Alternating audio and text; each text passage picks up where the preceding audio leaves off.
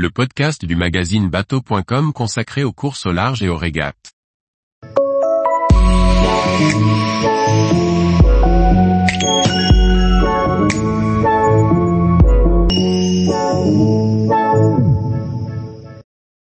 Journal de bord de la course au large, voile de Saint-Tropez, 24 heures ultime, IMOCA, Mini Transat. Par Chloé Tortera. Voici le résumé des régates et des courses au large de la semaine du 23 au 29 septembre 2023. Au programme, des départs de course, des confrontations entre géants, des constructions de bateaux et de nouveaux projets. Si les régates des Maxis débutent le 1er octobre, le village des voiles de Saint-Tropez ouvre ses portes ce vendredi 29 septembre 2023. Au programme, l'accueil des participants, Maxis et voiliers classiques et modernes. Les régates des 250 voiliers tradition et modernes débuteront progressivement lundi et mardi. Ce vendredi 29 septembre, quatre ultimes s'affronteront sur quatre sessions de runs devant l'île de Groix, Sodebo ayant cassé sa dérive. Ce sera la première fois que les teams se retrouveront tous réunis après les longs chantiers menés depuis la route du Rhum pour fiabiliser les bateaux. Samedi, ils partiront à midi pour un parcours offshore dans le nord du golfe de Gascogne.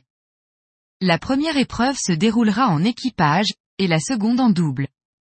Si l'on pourra découvrir les nouveaux foiles d'Atual Ultime 3, il faudra néanmoins que le vent soit de la partie, ce qui n'est pas gagné. Annoncé en 2021, le projet d'IMOCA construit en fibre de carbone déclassé a débuté. Le chantier a pris forme au sein de l'entreprise Duquesne Atlantique, en Loire-Atlantique. Ce plan VPLP issu du même moule que l'IMOCA de Boris Herman sera aux couleurs du sponsor d'Armel, les petits doudous. Le carbone sera fourni par Airbus et les pièces d'accastillage seront usinées à partir de titane collecté dans les blocs opératoires. Deux semaines après le départ de l'Ocean Globe Race, Marie Tabarly pointe en tête de la flotte, malgré qu'il soit le bateau le plus lourd. La flotte est divisée en trois, Penduik VI étant accompagné par Translated 9, Maiden et Spirit of Helsinki. Explorer et Godspeed étant en queue de peloton, ce dernier ayant effectué un arrêt de trois jours à Cascaïs. Après un report de 24 heures en raison de mauvaises conditions météo annoncées au large du Cap Finistère, le départ de la Mini Transat a eu lieu le 25 septembre à 13h38.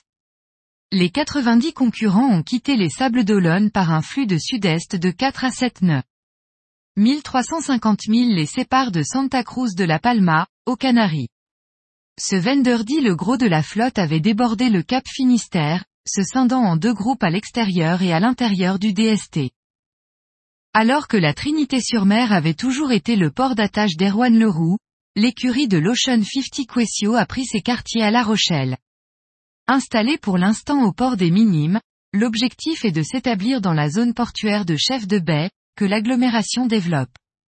Désormais associé à Audrey Augereau, sa co-skipper, le marin a repris le chemin des entraînements en attendant la fin du chantier de son bateau. Quessio sera doté d'un nouveau mât, d'une nouvelle baume et de bâches aérodynamiques. Éric Perron qui devait participer à l'Arkea Ultime Challenge, première course autour du monde en solitaire des Ultimes, avait finalement perdu son sponsor. Grâce à l'arrivée d'Adagio, leader européen de l'appart-hôtellerie, le navigateur revient dans la course. Il louera ainsi le trimaran géant d'Ultime Sailing, l'ancien mieux. À l'été 2023, la classe Mini a lancé un appel d'offres pour organiser une course réservée aux bateaux pointus. L'objectif est de permettre à la flotte de naviguer sur des bateaux de même performance et aux navigateurs moins professionnels de se qualifier pour la Mini Transat. Après la victoire sur l'épreuve de Saint-Tropez, les Britanniques d'Emirates GBR remportent l'étape italienne de Tarente. Grâce à cette nouvelle victoire, ils passent de la quatrième à la deuxième place au classement général de la saison. Pourtant, cette épreuve n'aura pas été de tout repos. La finale entre les Britanniques, les Australiens et les Américains a été annulée faute de vent. Les Français ont porté réclamation pour une erreur de pointage sur la dernière manche, les ayant privés de podium, mais ont été déboutés. Le navigateur Alex Pella et son équipage, ont quitté le port en Bilbao, en Espagne le 24 septembre pour une tentative de record du Tour de l'Espagne. Cette tentative est une première étape réalisée à bord du maxi catamaran Victoria, ancien Club Med. En 2025, le navigateur espagnol se lancera sur le trophée océanique Elcano, un tour du monde à l'envers célébrant à toute première circumnavigation bouclée en 1522 par le capitaine espagnol Juan Sebastián Elcano.